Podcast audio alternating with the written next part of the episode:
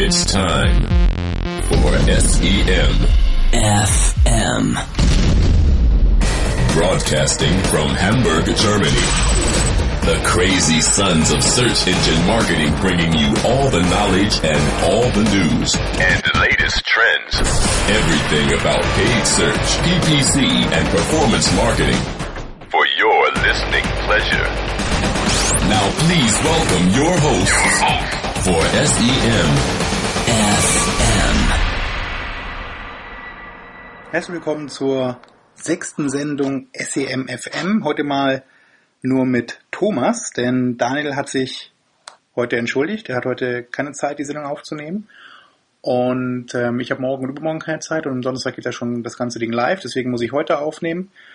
Und ähm, Marc wird ja auch erst bei der nächsten Sendung wieder dabei sein können. Er ist ja noch in den Staaten auf seiner Weltreise, aber ich glaube, diese Woche kommt er zurück, von daher kann er uns da mit seiner Stimme wieder ab nächster Sendung beglücken.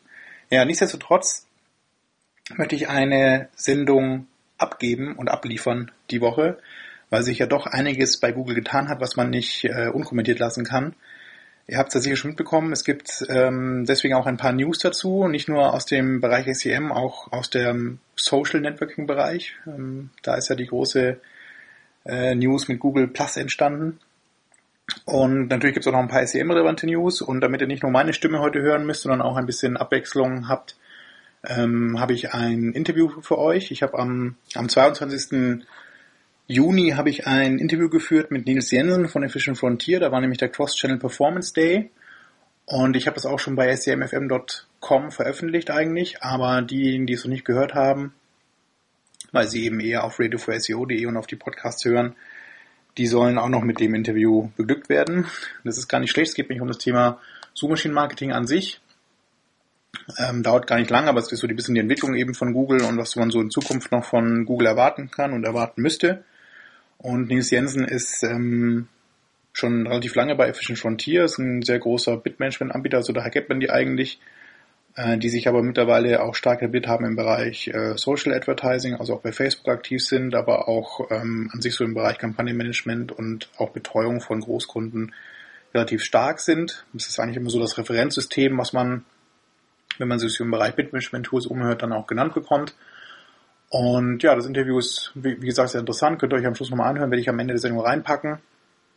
Jetzt kommen wir aber schon wieder zurück zu den SEM News, vor allem oder vor, äh, vornehmlich fange ich an eigentlich mit den Social Networking News. Es ist nämlich so, dass Google ja ähm, vor fast zwei Wochen jetzt Google Plus gelauncht hat.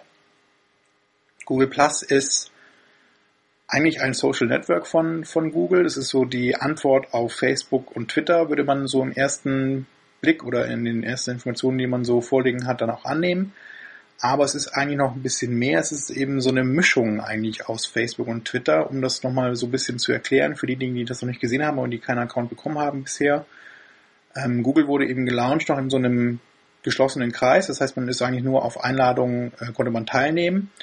Und diese Einladungen erfolgen auch mittlerweile ähm, äh, so auf einem, auf einem Button, den man auswählen kann. Aber ähm, so bis vor ein paar Tagen war es so, dass man eigentlich mit einer, nur mit Einladung dann äh, Google Plus Mitglied werden konnte.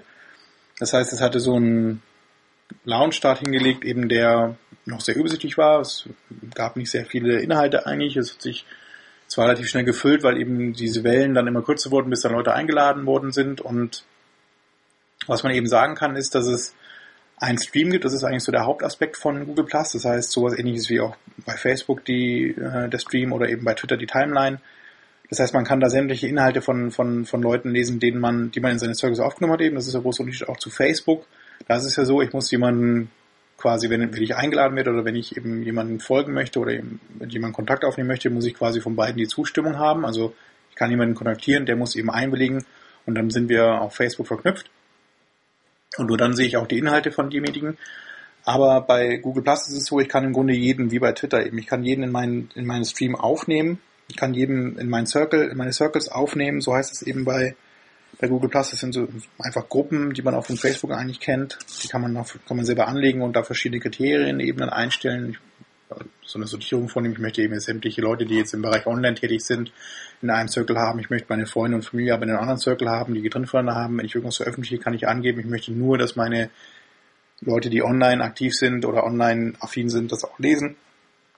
Also man hat da so eine gewisse Steuerungsmöglichkeit. Aber ähm, der Hauptgrund, also es ist eben aber so, dass ich im Grunde jeder, der diesem, der in meinen Circles ist, den ich da aufnehme und ich kann das mit jedem machen, der liest auch meine Inhalte. Und umgekehrt ist es genauso.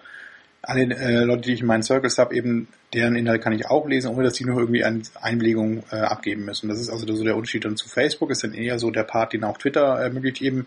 Allerdings ist es bei Google Plus so, dass man eben nicht auf irgendwelche Zeichenzahl beschränkt ist oder irgendwelche Formate, also nur Text, sondern man kann Bilder, Videos, alles Mögliche posten und auch in jeder Länge. Und ähm, hat so die Möglichkeit eben auch wirklich komplette Inhalte, also mit Nachrichten oder ähm, auch Grafiken, äh, Charts, was auch immer da zu veröffentlichen. Also hat da keine Beschränkung wie bei Twitter und hat aber auch nicht Beschränkung wie bei Facebook, eben dass nur bestimmte Leute dann sich nur äh, mit bestimmten Leuten austauschen kann. Und Google Plus ist ähm, ja auch dann von dem Namen her eben dann verknüpft mit diesem Plus One Button, den man mittlerweile auch relativ häufig sieht. Der wird immer mehr eingebaut und vor allem sieht man ihn auch auf der Google Ergebnisseite. Das ist eben auch so die Lanze, die es dann, dann Google Plus schlägt zu SEM, zum Thema Suchmaschinenmarketing und AdWords von Google. Äh, diese Plus One Button tauchen nämlich jetzt auch bei den AdWords-Anzeigen auf. Wir hatten das ja schon so in den letzten Sendungen erwähnt, beziehungsweise ähm, kam die Info auch von Google, dass es äh, wahrscheinlich so sein wird, dass man auch diesen Plus One-Button nicht nur bei äh, auf Webseiten finden wird, eben, sondern auch bei Google selber bei den ganzen Services. Und der, man kann eben diesen Plus One-Button klicken, das ist einfach so ein kleines Icon und wenn ich da drauf klicke, wird die Information an Google Plus weitergegeben. Man kann bei jedem Profil hat man eben einen Abschnitt, in dem man die Plus Ones von einer Person sehen kann und man sieht dort wirklich sämtliche Klicks oder sämtliche Plus Ones, die eben dieser Nutzer abgegeben hat. Das ist ganz interessant eigentlich, weil man ähm, so sehen kann, wenn, wenn einer von den Circles eben auch die ähnliche, ähnliche Seitenplatzwand oder ähnliche Vorschläge macht, dann ähm, hat man ja eine gewisse Ähnlichkeit mit diesem Nutzer und ähm, könnte einerseits so in Kontakt treten, wenn das interessant ist oder wenn das Interessensgebiet dann übereinstimmen sollte. Andererseits hat Google auch nochmal eine weitere Information, welche Seiten im Netz werden eben von welchen Leuten äh, gepluswandt, also mit einer Plus One Klick versehen. Und nachdem das ja auch bei den AdWords-Anzeigen jetzt auftaucht, könnte man durchaus annehmen, dass Google einen weiteren Faktor jetzt hat oder eine weitere Datenbasis jetzt hat, eben wie man, wie einem Anzeigen oder eben auch die Ergebnisse dann von Google so gefallen könnten. Denn so ein Plus One ist ja, kriegt man ja nicht einfach so, sondern äh, da macht man sich schon vorher Gedanken. Das heißt, wenn ich äh, eine Empfehlung in mein Netzwerk, in das Google Plus Netzwerk abgeben möchte, dann würde ich das eben klicken, sonst ja nicht. Und das ähm, hat schon nochmal so einen Informationsgehalt für Google im Sinne von, ja, das eine Anzeige, die jetzt häufig Plus One bekommt, eben die scheint ja irgendwie von mehr Leuten gemocht zu werden, als jetzt welche, die eben gar keine oder nur wenig äh, Plus Ones bekommen. Und es ist nicht offiziell, aber es könnte durchaus sein, dass Google sowas noch in der Bewertung äh, mit einfließt. Das ist nicht unbedingt ein Qualitätsfaktor eben. Ich glaube, dazu ist es dann äh, zu manipulierbar, vielleicht auch an mancher Stelle, aber ähm, es ist durchaus relevant, jetzt um irgendeine Ergebnissortierung auch im organischen Index irgendwie nochmal ähm, abzufragen. Also vielleicht gar nicht, dass man das wirklich das Ranking direkt beeinflusst, aber dass man nochmal eine zweite Datenquelle einfach aufgebaut hat, wie sich so äh, Plus One Vergaben dann äh, bei bestimmten Ergebnissen bei bestimmten Anzeigen eben dann verhalten.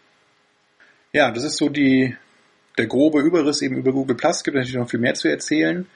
Ähm, ein Mitaspekt von Google Plus ist auch eine optische Änderung bei Google und zwar hat sich da einiges geändert. Das der Haupt, das was die meisten wahrscheinlich auch schon gesehen haben, ist, dass es jetzt oben über den ganzen Google Tools und Angeboten, also die Suche, aber auch E-Mail, Kalender, äh, Fotos, Google Reader, sämtliche Google Apps, die man ähm, so im Alltag nutzen kann und könnte, die haben jetzt eben so einen schwarzen Balken erstmal als als Zeile oben drüber. Das gab es vorher auch schon, war allerdings äh, mit weißem Hintergrund und blauen links drauf. Mittlerweile ist es ähm, ja nicht schwarz, sondern so eine tiefgraue Leiste. Man kann sich in der Leiste einloggen, konnte man früher auch schon, also man kann sich anmelden mit seinem Google-Konto. Wenn man einen Google Plus Account hat, sieht man noch ein kleines Icon von sich selber, was man auch bei Google Plus als Profilbild eingestellt hat und man kann auch über diese Leiste Mitteilungen machen. Also irgendwas, was ich da in so eine kleine Mitteilungspost reinschreibe und abschicke, wird eben auch in meinem Google Plus Stream dann veröffentlicht. Man kann Einstellungen vornehmen, man kann eben aber auch ähm, sämtliche Tools und sämtliche Google Apps, die man äh, sonst so nutzt, eben auch dann darüber ansteuern. Und das ist schon mal die erste optische Veränderung, die Google gemacht hat, eben aufgrund von Google Plus. Ähm, zweite Änderung ist, dass ähm, die Farbwelt sich von Google so ein bisschen geändert eben. Früher war ja alles sehr stark in, in, in weiß und mit blauen Links gehalten und die Anzeigen waren ähm, zwar gelb hinterlegt, aber noch ein bisschen, bisschen optisch hervorgehoben. Mittlerweile ist es so, dass wirklich dieses gesamte Sucheingabefeld von, von Google, wenn man eine Suche schon ausgelöst hat, eben oben dann grau hinterlegt ist. Man hat einen blauen ähm, Button mit einer Lupe drauf, um das Suchergebnis dann anzufordern. Und das Google-Logo selber ist auch nochmal grau hinterlegt. Eben ist es wirklich so ein komplett hellgrauer Balken jetzt über den Suchergebnissen und die ganze linke Sidebar, die es vorher eigentlich äh, komplett in blau gehalten war, die ist mittlerweile auch in so einem dunklen Grau mit kleinen Icons davor. Und man kann eben hier noch weitere Einstellungen treffen, beispielsweise den Standort verändern, eben aus, von, dem, von dem aus man sucht. Man kann eben aber auch die Bildersuche darüber aufrufen und die Videosuche, Newssuche, Shoppingsuche. Ähm, das hat sich eben einfach farblich geändert. Und die Anzeigen rechts ist mir aufgefallen ist durch diesen Google Plus One Button, der äh, neben der Lupe erscheint, die ja schon länger eingebaut ist, indem man sich so eine, mit dem man sich so eine Webseitenvorschau angeben kann. Da ist anscheinend jetzt diese rechte Anzeigenspalte so breit geworden bei den Überschriften, dass die jetzt umgebrochen werden. Also man hat jetzt dann zweizeilige äh, Textlinks dann in der rechten AdWords-Spalte. Und was sich ja auch geändert hat eben, das ist aber auch schon vor Plus One passiert ist, dass die grüne Display-URL jetzt dann nach dem Titel kommt. Das ist in der, sowohl in der organischen Suche als auch bei den AdWords-Anzeigen. Und man hat eben danach nochmal die zwei Zeilen, die bekannten zwei Zeilen, A35 Zeichen, äh, Description, also Text von Google, die man selber noch im Google-Konto einstellen kann. Und ja, das hat sich also dadurch auch schon mal einiges getan. Das Ganze hat sicherlich einen Einfluss auf die Klickrate. Für so eine optische Veränderung ist ja meistens dann damit verbunden, dass man eine andere Warnung erstmal hat eben von einem Ergebnis und gerade so eine zweizeilige blaue URL, die sticht mal anders hervor als jetzt hm, vorher eben ein Einzeiler. Von daher muss man mal gucken, ob sich da irgendwas dann im eigenen AdWords-Account verändert dadurch. Vielleicht gibt es auch mal irgendwie hier irgendwann nochmal ein paar Studien dazu, ob sich da was getan hat, eben seit dem Launch von Google Plus und der neuen Optik, vor allem dann bei den Ergebnisseiten. Äh, aber das bleibt dann eben abzuwarten. Äh, was sich ja sonst so geändert hat, das ist auch schon äh, länger her, ist, dass jetzt diese äh, Display-URL ja auch nochmal in die in den Titel mit hochgezogen wird. Eben, das passiert aber allerdings nur bei den Top-Sponsor-Dings, also bei den Anzeigen über den organischen Ergebnissen. Und da gab es aber auch nochmal eine Änderung dann im Zusammenhang mit den Site-Links. Und zwar hat Google jetzt noch als weitere News für euch umgestellt, dass man, dass mittlerweile sechs Sightlinks angezeigt werden oder bis zu sechs Sightlinks angezeigt werden. Nicht immer sechs, aber wenn man eben mehr als vier eingestellt, man kann ja bis zu zehn im Google AdWords Konto pro Kampagne anlegen, dann werden auch bis zu sechs Anzeigen, äh, Quatsch, bis zu sechs Sightlinks eben dann bei den Anzeigen äh, angezeigt. Also hier hat man auch nochmal die Chance, dass man äh, quasi die, die Größe der Anzeige oder den Umfang der Anzeige, also Zeilenanzahl, äh, erhöhen kann. Man sollte hier auch wieder versuchen, wenn man das erreichen möchte, dass man die Sightlinks-Texte möglichst kurz zählt, weil nur dann eben möglichst sechs auch in eine Anzeige reinpassen. Was aber auch neu ist im Zusammenhang ist, dass äh, Google diese Händlerbewertungen, die es früher schon gab, äh, die wurden ja immer nur ausgeliefert, entweder oder, also entweder Sightlinks oder Händlerbewertung. Mittlerweile ist das auch gemischt, also man kriegt auch durchaus mal beides angezeigt. Das heißt, Händlerbewertung wird angezeigt und auch noch die Sightlinks. Dadurch kann man wirklich die Größe der Anzeige nochmal entscheidend beeinflussen und so auch den anderen äh, Werbetreibenden auf der Seite ein bisschen, bisschen Platz wegnehmen. Ich glaube, es ist zumindest optisch, äh, wirkt es auf mich so, ist, dass auch die, die Abstände zwischen den Anzeigen und zwischen den Ergebnissen von, von Google sich auch verändert haben. Das wirkte früher alles so ein bisschen mehr zusammengedrängt. Ich glaube, jetzt hat das, wenn man jetzt mal ein bisschen sucht und sich so an, an, an früher erinnert, eben hat man den Eindruck, dass ein bisschen mehr Platz verbraucht wird, aber ähm, ich finde es selber ganz gut, dass eben so die Anzeigen selber ein bisschen mehr, mehr äh, Abstand voneinander haben. Dadurch ist so diese, ganz, diese gesamte obere Bereich, also diese gesamte Top-Sponsor-Links-Bereich auch nochmal ein bisschen größer geworden. Hat dann wirklich so eine brigantere äh, Optik jetzt dadurch bekommen. Und vor allem diese, diese Plus-One-Buttons und ähm, die Lupe, also wenn man eingeloggt ist bei Google, sieht man die ja. Dann äh, hat die Anzeige wirklich nochmal so richtig viel, macht die nochmal richtig viel Eindruck dadurch, finde ich zumindest. Also falls ihr das bisher noch nicht nutzen solltet, ähm, sowohl Sightlinks als auch noch keine Händebewegung habt, eben solltet mal gucken, ob ihr das irgendwie erreichen könnt. Also Sightlinks lassen sich ja, wie gesagt, ganz einfach in den Kampagnen einstellen. Das kann eigentlich jeder machen und eine Händebewertung, sofern ihr eben Händler seid, könnt ihr eigentlich auch immer ganz gut erreichen. Mittlerweile, sobald ihr halt eine gewisse Anzahl an Bewertungen bekommen habt, werden die von Google dann ausgeliefert. Das kann man leider nicht so richtig überprüfen. Also die, es gibt keinen Schalter, mit dem man da zustimmen kann und die dann automatisch kommen. Man muss eben also ein bisschen darauf achten, aber falls sich Klickrate verändern sollte, das ist eigentlich auch, hat auch durch diese Sterne, die eben angezeigt werden, also diese Sternbewertung, die angezeigt wird, bis zu fünf Sterne, die man bekommen kann, ähm, hat es schon nochmal einen Einfluss auf die Optik und dadurch sicherlich auch einen Einfluss auf die Klickrate. Das heißt, wenn man die hat, wo sollte man das auch irgendwie im Konto merken? weil sich dann die Klickratenwerte gerade bei der Marke oder eben bei ähm, äh, relevanten Begriffen, also die auch sehr häufig dann Klicks erzeugen und ähm, Traffic erzeugen, sollte man das eigentlich merken, indem man sich mal die Klickraten von früher und heute vergleicht. Dann noch eine weitere News, die auch nicht unbedingt SEM-relevant ist, aber die trotzdem von, von Google kommt. Und damit hat es auch einen gewissen Bezug zur Suchmaschinenmarketing-Welt. Äh, und zwar gibt es eine neue Optik, nicht nur bei äh, Google Mail und beim Google Kalender, eben aufgrund von Google Plus, sondern auch YouTube hat eine neue Optik, die kann man sich auch schon vorher anschauen. Es gibt so eine äh, quasi so eine Beta, die, wo man aber auch nicht irgendwie da Mitglied sein muss, sondern die sich jeder anschauen kann. Ich kann mal den Link veröffentlichen, kann man sich aber auch ganz leicht merken. Das ist einfach www.youtube.de slash Cosmic Panda, wenn man das eingibt, also Cosmic wie die, wie der Musikstil und Panda wie der Bär. Cosmic Panda, dann äh, kann man eben bei dieser Beta mitmachen, also man kann sich eben die neue Optik von YouTube anschauen. Äh, hat sich einiges getan, muss ich sagen. Also es sieht komplett anders aus als vorher. Die, die ganzen Videos sind ähm, ist viel weniger Text ringsrum. Es geht wirklich so der Video, das Video ist so im Fokus gibt auch, gerade wenn man zum Beispiel Company Sites hat, also wenn man bei YouTube so eine äh, so ein Branding so ein Brand Channel hat für die eigene und fürs eigene Unternehmen, hat sich auch nochmal grundlegend die Optik geändert eben. Also es sieht alles ganz anders aus, anders ansortiert. Es gibt so einen großen äh, dunklen, also grau hinterlegten Bereich auch, wo dann so das Hauptvideo stattfindet und auch die Informationen zum Unternehmen stattfinden. Und dann drunter auch nochmal so eine Timeline oder so eine, so eine Videoline mit den ganzen Videos, die man dann für seinen Brand Channel hochgeladen hat. Also es ist ganz anders aufgeteilt und auch die, die einzelnen Anordnungen vom Logo ist größer, der Hintergrund wirkt noch ein bisschen anders durch diese Aufstellung, durch die neue Aufstellung von YouTube. Also da hat sich einiges getan, könnt ihr euch ja gerne mal anschauen. Vor allem, wenn ihr so ein Branching habt, solltet ihr das dringend, dringend mal tun eben und gucken, ob das so von der Optik noch alles passt. Wie gesagt, das Logo ist ein bisschen größer.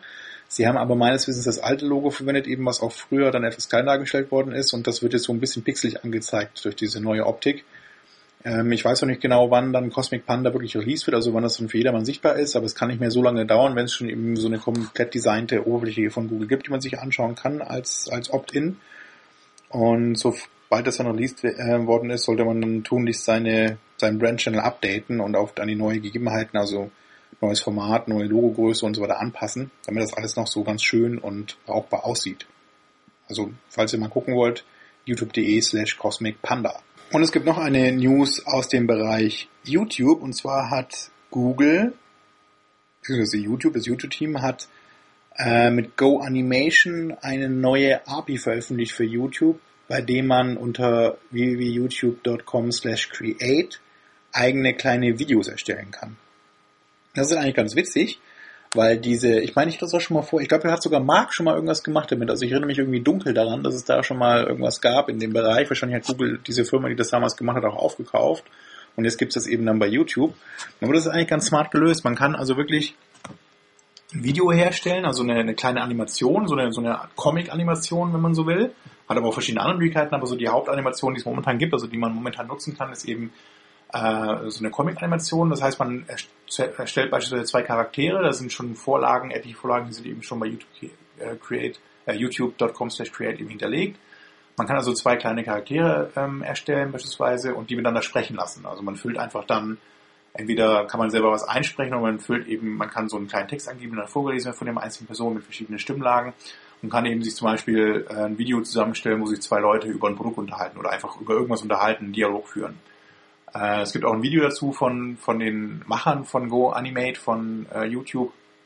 Und der erzählt eben dann der Erfinder oder der, der Gründer von, von YouTube Create erzählt eben dann, dass er eigentlich ein, ein Video für seine Frau machen wollte, so eine kleine Animation für seine Frau machen wollte und dann angefangen hat, irgendwelche äh, Animationstools zu verwenden, weiß ich also gar nicht gesagt was, aber wahrscheinlich irgendwas mit Final Cut oder, oder irgendwelche Videoschnittsoftware oder irgendwelche äh, äh Animationssoftware und völlig überfordert war von den Möglichkeiten, die man da hat. Also es ist einfach für einen Laien nicht möglich, eine einigermaßen professionelle Animation zu erstellen. Ich weiß nicht, ob es wirklich auch so vorkommt, dass man eine Animation erstellen möchte, aber wenn man das dann doch mal tun möchte, weil es eigentlich eine ganz witzige Idee ist, dann kann man jetzt dafür eben youtube.com slash create verwenden. Man könnte aber das auch dann nutzen, um da wieder die Lanze zu etwas zu schlagen, dass man damit so kleine Videofilmchen, also keine YouTube-Videos erstellt, äh, wo man zum Beispiel irgendeinen Sachverhalt erklärt, eben mit zwei Personen. Es ist immer ganz nett, eben so eine Animation zu haben, um irgendwas zu erklären, weil eben so diese Optik noch dabei ist. Man kann auch wirklich da ganz tolle Sachen machen. Also man kann, wie gesagt, Charaktere erstellen, die äh, in einer gewissen Form irgendwie ausschauen. Man kann aber auch den Hintergründe einstellen und das wirklich komplett animieren, das Ganze. und kann so komplexe Sachverhalte eigentlich relativ einfach in Comicform eben erklären. Also es ist eine ganz coole Idee von Google wieder mal, äh, sowas zu veröffentlichen und sowas dann für die breite Masse auch zugänglich zu machen dadurch.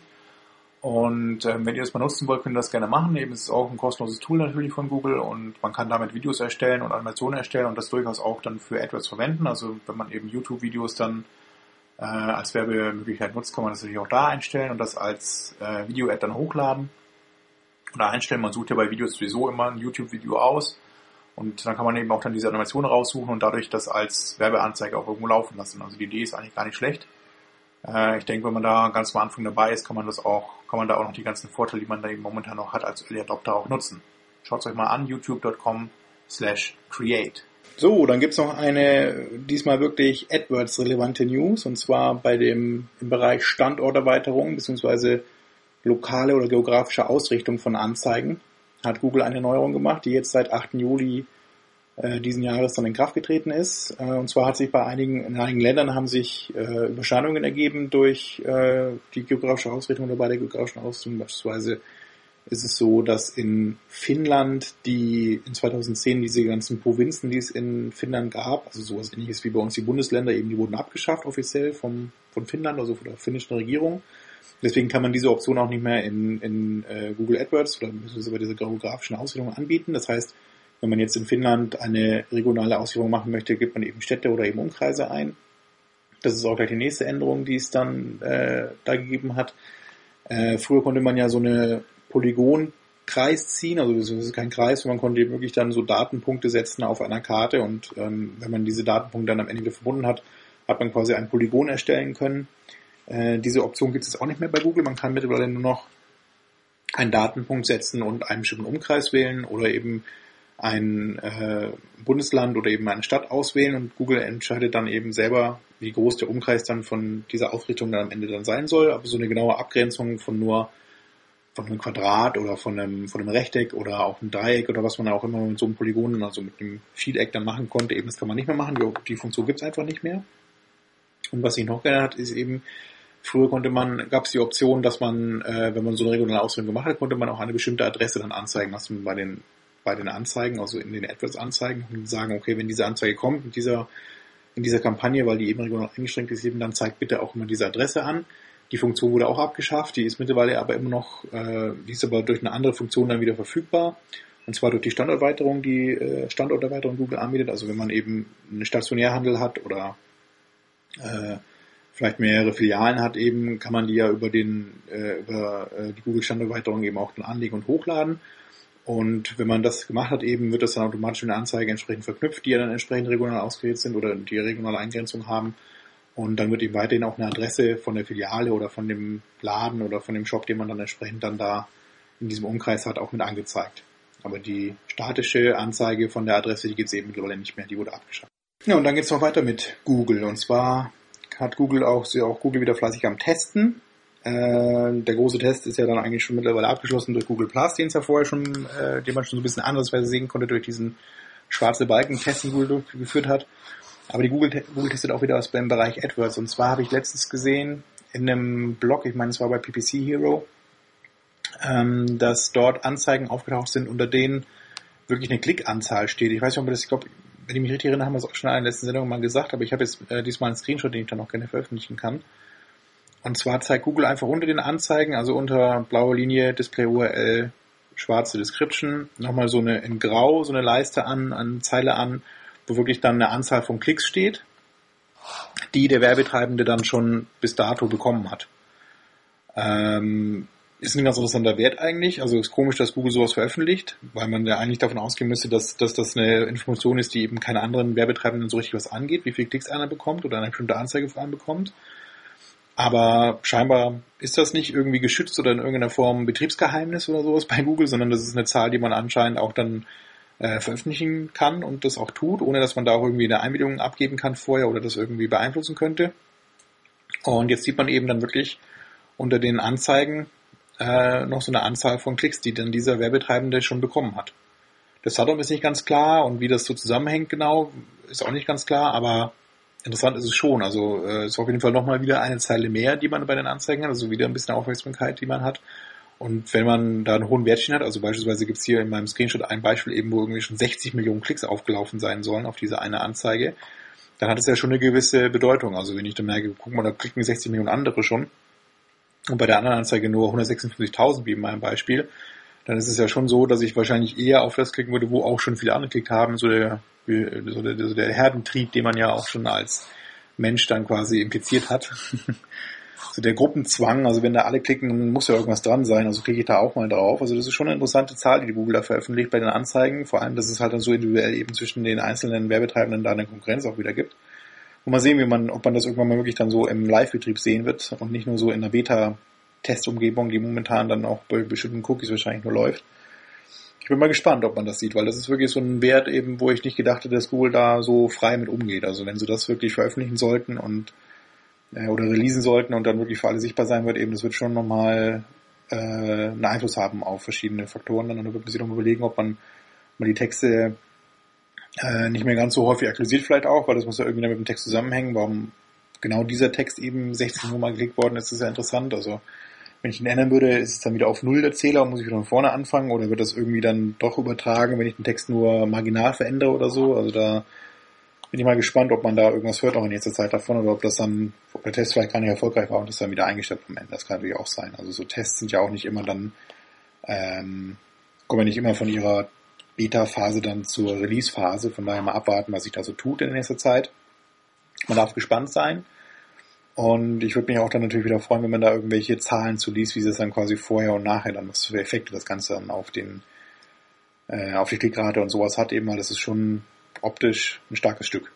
Mal sehen. Ja, komme ich jetzt dann zu Yahoo. Die haben nämlich, die gibt's noch, interessanterweise. Also der eine oder andere wird ja denken, eben Yahoo ist jetzt dann irgendwann dann auch mal nicht mehr erwähnenswert, aber sie bringen auch noch News raus, die erwähnenswert sind. Und zwar habe ich einen interessanten Eintrag bei Search Engine Land gefunden oder vielmehr hat den Dein gefunden und ihn freundlicherweise mir zur Verfügung gestellt für diese Sendung. Ähm, Yahoo hat Yahoo Clues gelauncht. Ich kannte das vorher gar nicht. Yahoo Clues, also C-L-U-E-S, ist auch noch eine Beta eigentlich von Yahoo. Äh, kommt mir aber zum ersten Mal runter, also ich bin da vorher noch nicht drüber gestolpert. Das ist eigentlich ein Keyword Research Tool, also es ist ein Tool, mit dem man sich ähm, also um das gleich vorwegzunehmen, eben sämtliche englischsprachige Begriffe sind da ähm, global drin in der Datenbank. Also sämtliche Begriffe, die jemals in irgendeiner Form bei Yahoo gesucht wurden oder gesucht werden, die werden in diese Datenbank von Yahoo Clue aufgenommen und können eben auch abgefragt werden. Und die Daten stehen, das ist auch eine Änderung, die es vorher gab. Eben früher war es so, dass man quasi die Daten von den letzten 30 Tagen, also von einem Monat abrufen konnte. Und mittlerweile sind die Daten von einem Jahr, also das ganze Jahr ab heute rückwirkend zwölf Monate eben drin als Datenbasis. Und das Ganze funktioniert eigentlich so, ich gebe einfach bei Yahoo Clues einen, äh, einen Suchbegriff ein, also eine, eine Suchanfrage beispielsweise. Ich habe hier so ein Beispiel-Screenshot eben dann bei, bei Search Engine drin, die haben hier Plumbers eingeben, also Klempner. Und man sieht dann eine Verteilung mit so einer, äh, mit so einer Suchanfragen, also, also Suchanfragen über den Zeitraum von einem Jahr, wie die so verteilt waren über das ganze Jahr und wie hoch die so im Schnitt äh, waren. Also das ist so ein Indexwert, ist auch nicht so irgendwie eine genaue Zahl, aber so bei Google auch bei dem bei den Google Trends eben so eine, so eine Indexierung von den, von den Suchanfragen. Und man hat auch noch, das ist eine ganz interessante Information, so demografische Daten zu dem Suchbegriff. Also wie viele Frauen suchen den äh, Begriff, wie viele Männer suchen den Begriff, in welchem Alter sind die dann auch währenddessen. Also man hat eben so eine Auflistung einfach von, von gewissen Altersgruppen, 24 und jünger bis 65 und älter und dazwischen auch ein paar Abstände, also 25, 34, 35, 44, 45, 54, also im 10 Jahres Abstand quasi die Altersgruppen durch. Und man sieht dann eine Verteilung dann auch ähm, im Bereich äh, Geschlecht, also Männlein, Weiblein, wie viel Prozent in dieser Altersgruppe suchen dann nach dem Begriff Plumbers in diesem Fall.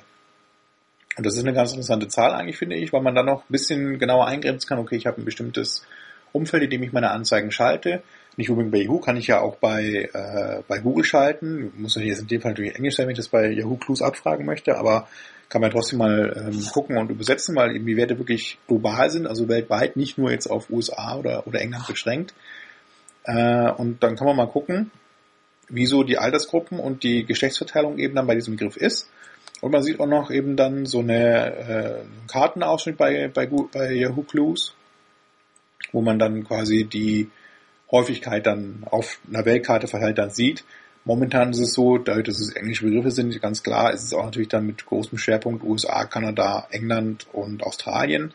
Aber ähm, auch Indien ist eben teilweise ein starker Bereich, kommt wieder auf den Begriff drauf an, so. Klar, ne, es sind nur englische Begriffe drin, deswegen werden auch die englischsprachigen Länder eben da dann verstärkt angezeigt. Ich hoffe mal, dass es dann irgendwann nochmal weiter werden sollte, weil das ist eigentlich ein ganz cooles Tool, um wirklich nochmal zu gucken, was habe ich für eine Altersgruppe und kann ich diese Altersgruppe, stimmt es auch mit meiner Zielgruppe so überein?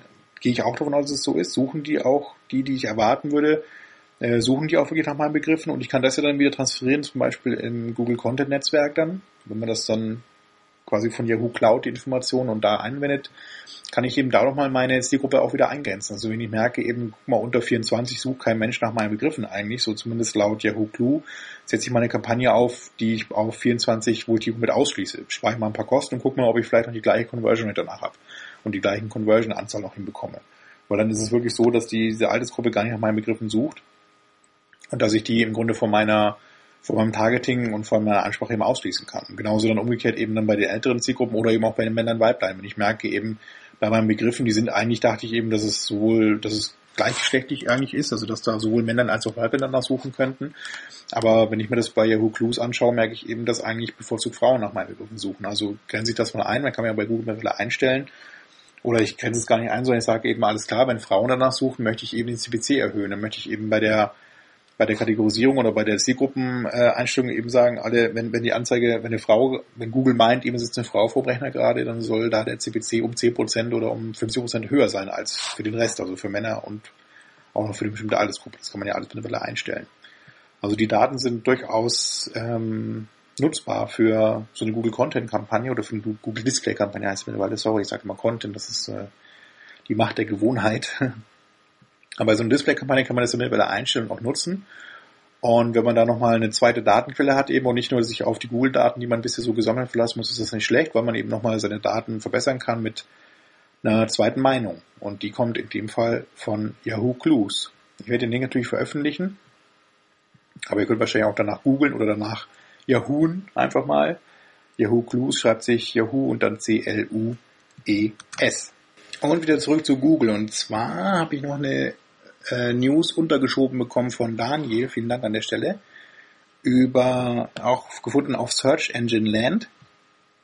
Und zwar haben die jetzt einen Test auch wieder gesehen, dass Google, ich weiß nicht, ob es ein Test ist, vielleicht ist es ja auch schon live mittlerweile, dass Google den Autor eines Artikels bei den Suchergebnissen mit anzeigen kann. Also es gibt dann quasi rechts neben dem Suchergebnis, also der ganz normale Link im organischen Bereich, ein Foto und den Namen von einem bestimmten Autor. Es ist ja so, dass man ähm, relativ häufig eigentlich immer wieder so die gleichen Autoren und Personen auch im Internet findet. Also es gibt ja auch schon so aus der Fernsehwelt eigentlich schon ganz bekannte äh, Fernsehsprecher oder es gibt ja auch be bekannte Radiosprecher, so wie Daniel und mich und Marc zum Beispiel bei radiofsio.de, die man so kennt, die man immer wieder hört, die also so eine gewisse ähm, Bekanntheit auch schon erreicht haben. Also da spreche ich jetzt wieder weniger von Daniel, Marc und mir, vielleicht eher dann von Thomas Gottschalk oder von im Fernsehen jetzt eben oder auch im Internet eben hat man es ja aber auch so. Ne? Also man stößt ja immer wieder mal auf Artikel von gleichen Leuten und es gibt also einfach eine, eine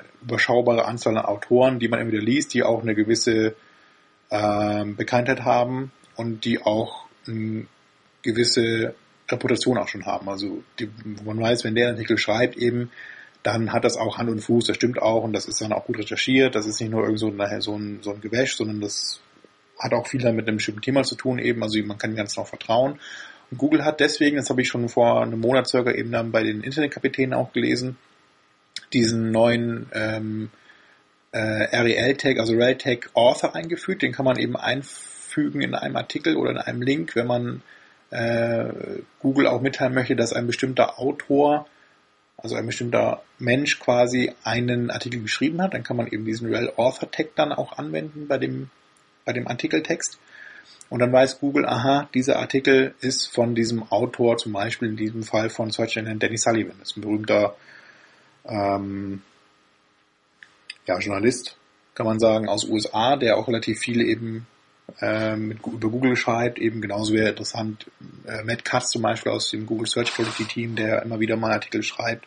Auch nicht nur eben auf einer bestimmten Seite. Eben das ist der Grund, warum soll der, warum soll zum Beispiel Matt Katz so ein Well-Authored Link verwenden, wenn er immer nur auf seiner eigenen Seite was veröffentlicht. Ja, er schreibt ja auch durchaus mal bei anderen Seiten. Ne? Also er, hat, er schreibt mal einen Gastautoren, äh, gibt's ja mal eben bei Search Engine einen Artikel oder er schreibt eben dann auch in irgendeinem anderen Google-Blog was oder Eben gerade Paradebeispiel eben Dennis Sullivan, der schreibt sowohl bei Search Engine als auch bei seiner eigenen Seite, aber auch bei irgendwelchen anderen großen äh, Search Engine relevanten Seiten. Und wenn er eben seinen Real Author Tag hinterlässt, dann weiß Google, aha, der hat wieder was geschrieben und zwar auf der Seite. Und wenn Google Suchergebnis dann kommt und der hat eben auf diese Seite den Artikel geschrieben, dann kann man eben jetzt rechts dann diesen Autor äh, auch sehen. Hat jetzt momentan noch wenig mit Google AdWords zu tun, da, da werden keine Bilder von irgendwelchen Autoren angezeigt. Eben die Anzeigen werden ja auch meistens von irgendwelchen Corporations geschrieben und nicht von berühmten Autoren. Aber es ist durchaus nochmal eine Aufwertung dann von der Google-Suchergebnisseite und ähm, hat eben auch dann äh, quasi aufgeklärt, warum Google diesen Rel Author Tag überhaupt einführt. Man könnte ja, man hätte annehmen können, eben, dass Google überhaupt mal lernt eben und oder verstehen kann überhaupt, wo jetzt die ganzen Autoren auf verschiedenen Seiten, auf verschiedenen Domains überhaupt was schreiben, dass man das zusammenkriegt. Aber das ist eben nicht das Einzige. Man nimmt auch diese Informationen veröffentlicht sie dann bei den Google-Suchergebnissen und gibt so auch nochmal dann äh, einen Grund mehr, auf einen bestimmten Artikel zu klicken. Denn häufig sieht man ja nicht eben, wer hat diesen Artikel geschrieben. Es steht ja häufig nur dran, ein Datum, wann er geschrieben worden ist eben und dann sieht man an der, anhand der URL noch auf welcher Seite. Aber wenn ich eben bevorzugt Artikel von einem bestimmten Autor lesen möchte und weiß, dass der eben auch fundiertes Fachwissen weitergibt, dann würde ich eben nochmal eher auf so eine Anzeige oder eben auf dieses Suchergebnis klicken, weil ich eben rechts daneben sehe, dass es auch von meinem Lieblingsautor eben oder von, Danny Sullivan geschrieben worden ist. Und der dritte im Bunde der Suchmaschine ist ja immer noch Bing bzw. Microsoft. Und es gibt eine Neuerung, die wir auch schon in der letzten Sendung vorgestellt haben von Microsoft bzw. im MSN Ad Center, ähm, dass jetzt die auch einen Qualitätsfaktor eingeführt haben. Ähm, Im Grunde hat man ja schon erzählt, genauso aufgebaut wie der von Google, also eine Abstufung von 1 bis 10 auf Keyword-Ebene. Aber da hat äh, Microsoft dann Google ähm, ein bisschen was voraus. Google, äh, Quatsch, Microsoft veröffentliche nämlich auch die Daten ähm, der einzelnen Faktoren, die diesen Creative Circle zusammenbauen, auf Keyword-Ebene. Also man kann sich eben einen Bericht runterladen bei, bei äh, Amazon Ad Center mit äh, Quality Score Daten. Da sieht man eben dann den Qualitätsfaktor, ganz klar, also die Zahl zwischen 1 und 10. Man sieht aber auch dann nochmal drei weitere Spalten in diesem Reporting, die Keyword-Relevanz selber. Das ist eben ein Faktor von diesem Qualitätsfaktor, die Keyword-Relevance. Auch eine Zahl zwischen 1 und drei in dem Fall hier, zumindest in dieser, ähm, in dieser Ausführung, die man auch bei Search Engine finden kann, die werde ich auch nochmal veröffentlichen. Man sieht die Landingpage-Relevanz, also welchen Einfluss hat dann die Landingpage nochmal auf den Facebook und man sieht die Landingpage User Experience, also welchen, was hat Microsoft quasi wahrscheinlich über ihren, äh, wie heißt das nochmal, diese Microsoft Hotmail-ID, die sie da haben, was hat Microsoft als, als User Experience eben über diesen Nutzer gesammelt und welchen Einfluss hat das als Faktor dann auf den Qualitätsfaktor? Da auch eine Abstufung von 1 bis 3. Das heißt, wenn man bei allen Faktoren einen hohen Wert hat, eben 3 oder auch 2 und 2 ist auch noch relativ hoch, also der Abstufung von 1 bis 3 ist eben dann genau die Mitte, dann kann man auch in Summe dann einen Qualitätsfaktor von zum Beispiel 10 erreichen, also den höchsten, den man überhaupt erreichen kann. Wenn man jetzt bei zwei oder drei Werten dann einen geringen Wert hat eben, also äh, bei Keyword-Relevanz 1, bei Landing-Page-Relevanz 1 und bei Experience, User Experience eben auch nur 2, dann hat man insgesamt eben relativ geringe Relevanzen als aus Microsoft Sicht eben hat dann auch einen Qualitätsfaktor von nur 2 am Ende in, in Summe. Also man kann da eben noch so ein bisschen besser sehen, man hat ein bisschen mehr Transparenz dann in den ähm, in der Ausführung drin, eben was dann der oder wie sich der Qualitätsfaktor dann tatsächlich zusammensetzt und kann nochmal entscheiden, dann an bestimmten Faktoren basteln. Also wenn ich jetzt merke, ich habe bei Landingpage insgesamt immer nur eins und ganz selten mal drei oder eigentlich nie drei und nur eins und zwei, dann kann ich mal überlegen, okay, passt meine Landingpage überhaupt? Ist die relevant genug für meine, wenn ich, wenn man jetzt überlegt, eben schreibe ich eine Anzeige, was habe ich für Suchbegriffe geschaltet, eben was zeichnen auf der Webseite danach, passt das zusammen oder ist es überhaupt nicht relevant dann anscheinend, zumindest aus MSN-Sicht? Dann kann ich hier nochmal Veränderungen vornehmen, kann ich Texte anpassen, kann ich Bilder anpassen, kann ich äh, eine Aufstellung verbessern kann ich also die, die Relevanz der Landingpage in Bezug auf Keywords und Anzeigentexte nochmal verbessern. Genauso User Experience, wenn ich merke, ich habe eine ganz hohe Bounce Rate, die Leute klicken auf die Seite und gehen sofort wieder weg oder ich habe eine ganz geringe Average Time on Page. Die Leute lesen meine Seite und meine Texte alle gar nicht, sondern sind sofort wieder weg. Kann ich nochmal hier überlegen, okay, um den Faktor zu verbessern, muss ich nochmal irgendwie mehr Texte schreiben oder muss ich nochmal andere Texte schreiben, muss ich vielleicht ein Video einbauen, was die Leute anschauen können. Wenn ein komplexes Produkt erklärt werden soll, ist das immer noch ein ganz guter Weg. Kann ja von youtube.com slash create mittlerweile auch eine ganz tolle Lösung verwenden, um selber so eine Animation zu erstellen. Und wenn ich das einbaue, dann kann ich eben die User Experience verbessern und äh, kann dadurch insgesamt eben nochmal gucken, wenn ich den Faktor dann hochkriege auf drei, kann ich eben den Qualitätsfaktor insgesamt nochmal stark anheben und habe dann viel mehr Keywords bei MSN Ad Center laufen mit einem hohen Qualitätsfaktor, was ja auch wieder entscheidenden Einfluss dann auf den Preis, also auf den Klickpreis am Ende hat. Also lohnt sich mal da reinzuschauen, falls ihr eine MSN Ad Center Zugang habt. Die meisten, die in Frankreich Werbung schalten, werden das haben. Dann kann man da ja mal reinschauen und sich eine Ausführung ziehen und gucken, was sich da so mittlerweile getan hat. Denn auch MSN bzw. Bing äh, entwickelt ja nach und nach dann ihr Spektrum oder ihr Netzwerk weiter. Die Akquirierung von Yahoo war ja der erste Schritt und jetzt wollen sie das ja zusammenführen. In den USA ist das schon passiert, in Deutschland wird es dann noch wahrscheinlich, hoffentlich 2011, wahrscheinlich aber erst 2012 oder 2013 kommen. Und dann hat man nochmal einen weiteren Markt und weitere Konkurrenz dann hier endlich in Deutschland und kann mal Google ein bisschen Paroli bieten. Hoffentlich ist es so bald soweit. Ich glaube, ich muss mich an der Stelle mal entschuldigen für die ganzen abgehakten News, die ich hier vortrage, aber ich habe ja heute, oder ich habe am Anfang schon gesagt, eben, dass heute Daniel gar nicht dabei ist und auch Marc noch nicht wieder zurück ist aus den Staaten. Und deswegen nehme ich das hier bei mir zu Hause auf, an meinem MacBook. Äh, das Problem ist allerdings, dass ich mit meinem Bildschirm immer zwischen den News und Audacity, mit dem ich es hier aufnehme, hin und her springen muss. Und deswegen hake ich lieber immer ein bisschen zwischendurch ab und versuche dann die News vorzubereiten im Kopf und äh, dann auch vorzutragen direkt, damit es hier so einigermaßen über die Bühne geht, das Ganze. Äh, aber nichtsdestotrotz, die nächste News an der Stelle. Und zwar wieder was von Google. Ähm, hat mir auch Daniel geschickt, die, die News.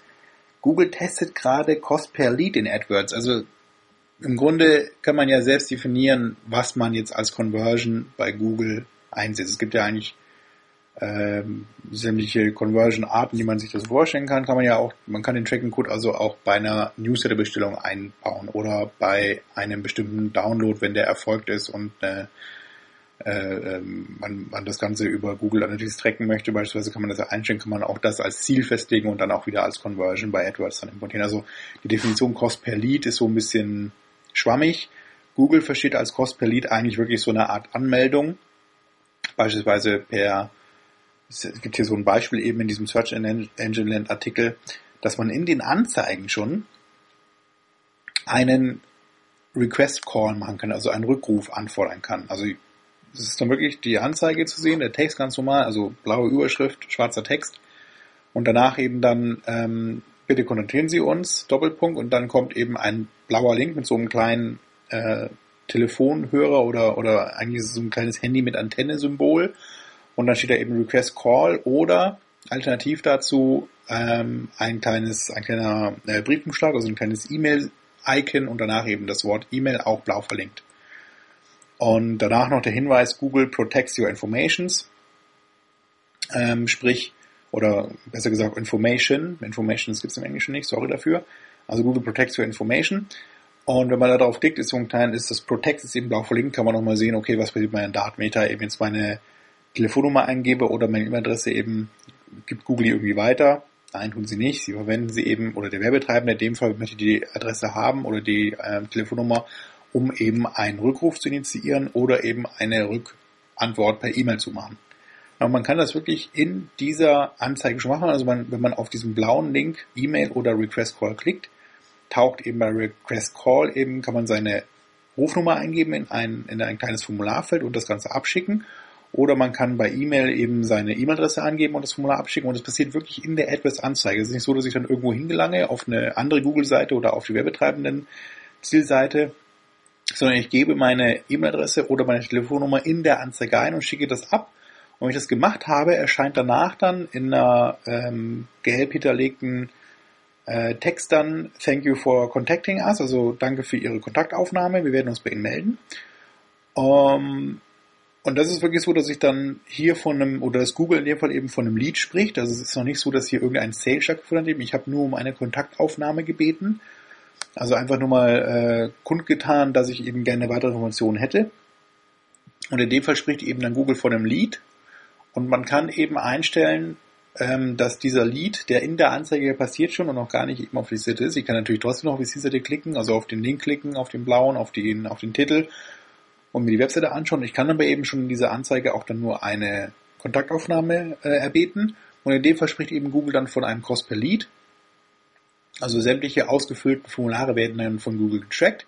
Und ich kann in meiner AdWords-Anzeige oder in meinem AdWords-Account eben nach auswerten, okay, wie viele Kontaktanfragen habe ich bekommen bei dieser Anzeige und kann das eben auch wieder entsprechend steuern und optimieren und da eben einen anderen Text vielleicht mal schreiben oder eben auch versuchen, ähm, besser auf meine, ähm, also irgendwie darauf auch zu reagieren eben und äh, entsprechend auch dann Kontakt aufzunehmen und kann dadurch auch äh, noch mehr Kunden für mein Produkt äh, begeistern und gewinnen und entsprechend auch Service und Support leisten, wenn eben häufig dann Anfragen über dieses Formular auflaufen.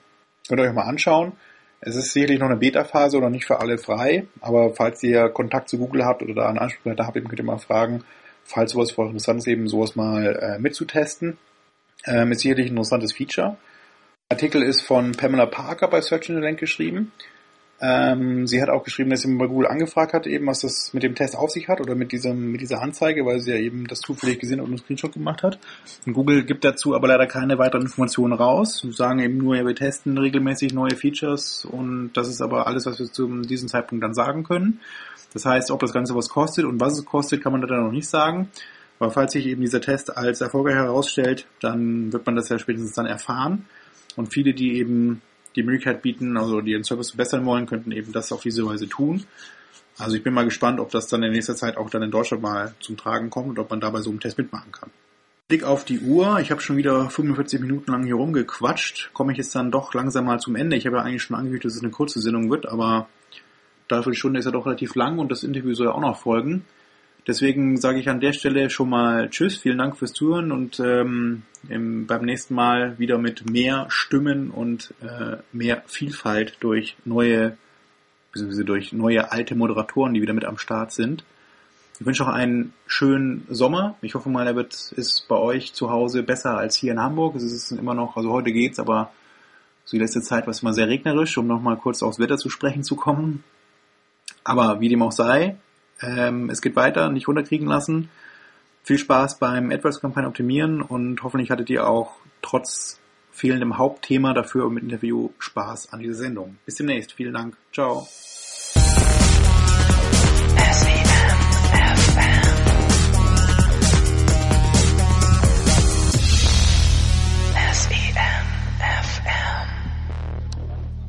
So, also ich stehe hier mit Nils Jensen von Efficient Frontier.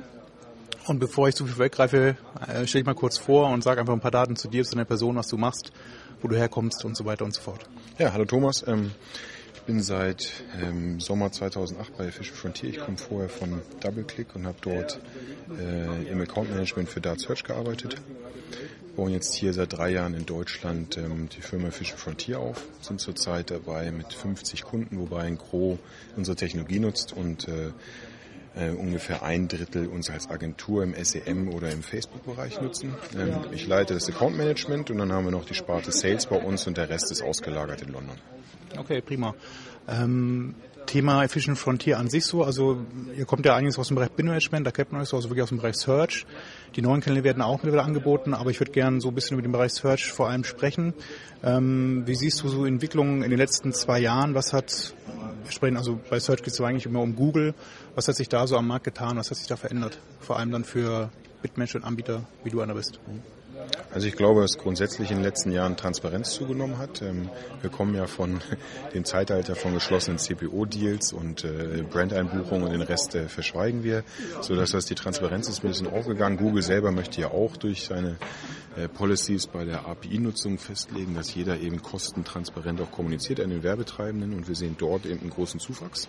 Durch diese Transparenz ist es natürlich auch erforderlich ähm, zu zeigen, was man geleistet hat, beziehungsweise was man alles macht als Agentur und als Technologieprovider. Und hier sieht man natürlich auch eine Schwemme an neuen Plattformen, die auf den Markt kommen. Ganz mhm. klar, die einen mehr mit Fokus äh, Kampagnenmanagement, äh, die anderen haben vielleicht mehr den Fokus Optimierung. Äh, und hier sind wir eben ganz klar seit 2002 eben aus der Optimierung aktiv.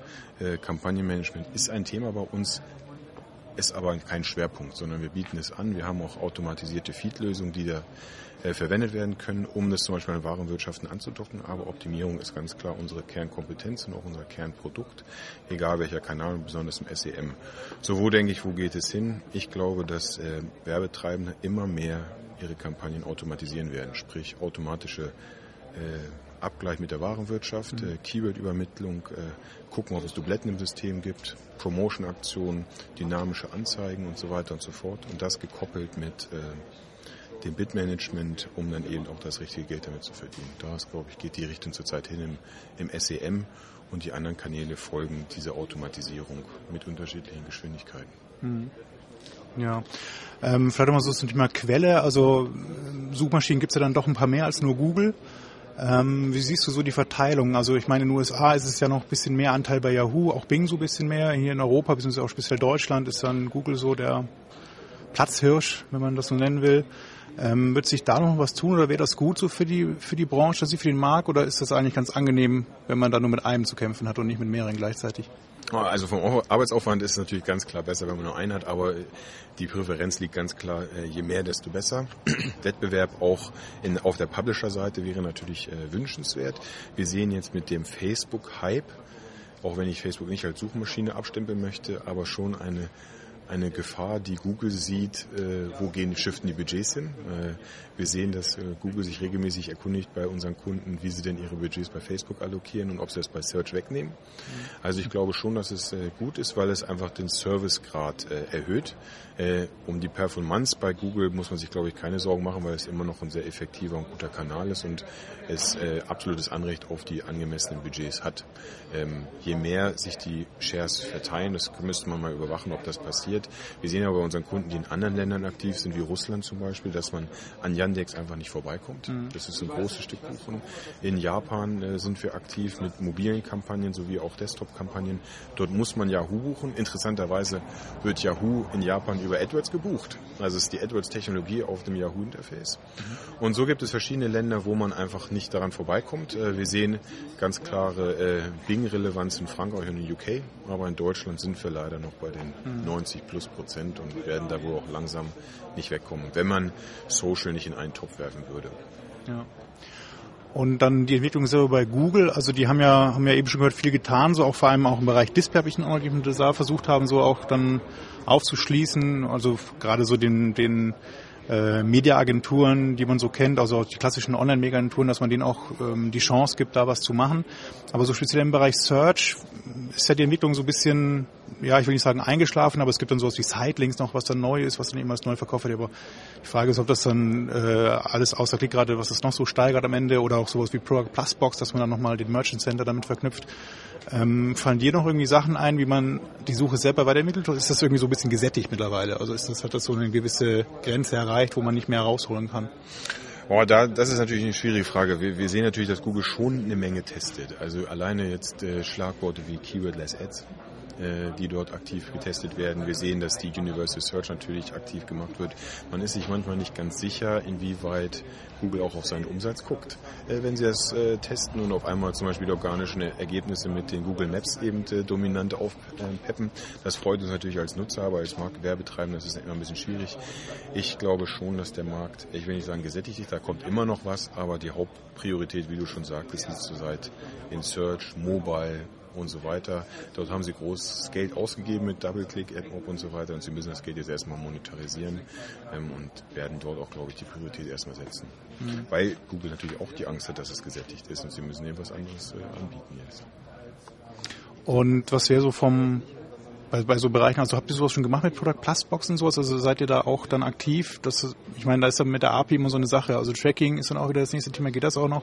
Also da ist ja Google auch so ein bisschen ja, ich will nicht sagen hinterher, aber das ist so ein Bereich, wo man auch dann als einer, der dann versucht, da mitzumischen oder als externer Drittanbieter eben, der das auch anbieten möchte, Schwierigkeiten haben könnte, weil eben die ja, Daten anders erfasst werden, es eben nochmal ein bisschen problematisch sein könnte, ähm, das Ganze auch zu steuern dann danach wieder. Ist das so oder kommt man da eigentlich an die Daten auch genauso gut ran und könnte das genauso gut anbieten und nutzen? Nein, nein, überhaupt nicht. Also die Product Plus Box, äh, das erste Problem ist ja, es ist erstmal nicht für jede Branche zugänglich. Mhm. Ich muss schon Retailer sein, ich kann eben kein Reiseanbieter sein. Also wir haben viele Kunden im Reisesegment wie die TUI oder ähm, äh, Trivago und Co., die natürlich gerne ihre Hotels äh, präsent in einer Plusbox oder wie auch immer anbieten würden, oder sei es nur über Google Shopping zum Beispiel, aber ähm, sie es nicht dürfen, weil, weil Google einfach die Branchen ausschließt. Das ist das erste Problem, sodass selbst wenn es Innovationen gibt im Search, wir sie nicht immer nutzen können.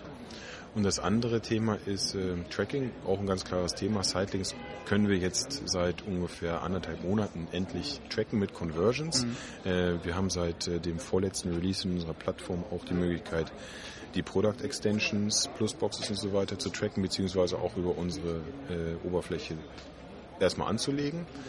Und äh, solche Themen wie dynamische Preise, also Parameter und so weiter und so fort, dass ja reine API-Features sind. Selbst dafür brauchen wir eine Oberfläche. Kann man jetzt bei auch so, uns auch so abdecken, aber wie du schon gesagt hast, ist immer hinterherhinken. Und äh, die Entwicklerressourcen bei Google sind nicht mehr so, dass man äh, man kriegt den Zeitlink und dann wartet er erstmal anderthalb Jahre, bis man damit was machen kann. Mhm. Das ist schon ein Problem, ja. Ja, jetzt fängt es ein bisschen an zu regnen in Hamburg, wie immer, wie so häufig. Ähm, vielen Dank für das Interview. Ähm, falls jemand dich noch erreichen möchte, weitere Fragen hat, hast du Twitter-Account oder sowas, wo man dich äh, erreichen könnte? Oder wie sieht's da aus? Ich kann eine E-Mail-Adresse anbieten. also nur wenn du willst, du musst natürlich jetzt nicht öffentlich sagen. Also. Nein, ist kein Problem, aber immer gerne auf Efficient Frontier gehen und dort sind wir alle erreichbar. Wir haben eine Facebook-Seite, Efficient Frontier Deutschland sind wir auch erreichbar und wir haben sogar einen deutschen Twitter-Account, efrontier-de und äh, dort sind wir immer erreichbar, stehen für Fragen und Antworten zur Verfügung und freuen uns über jedes Gespräch. Super, Nils, vielen Dank nochmal und bis zum nächsten Mal wieder. Gerne. Ciao. Tschüss.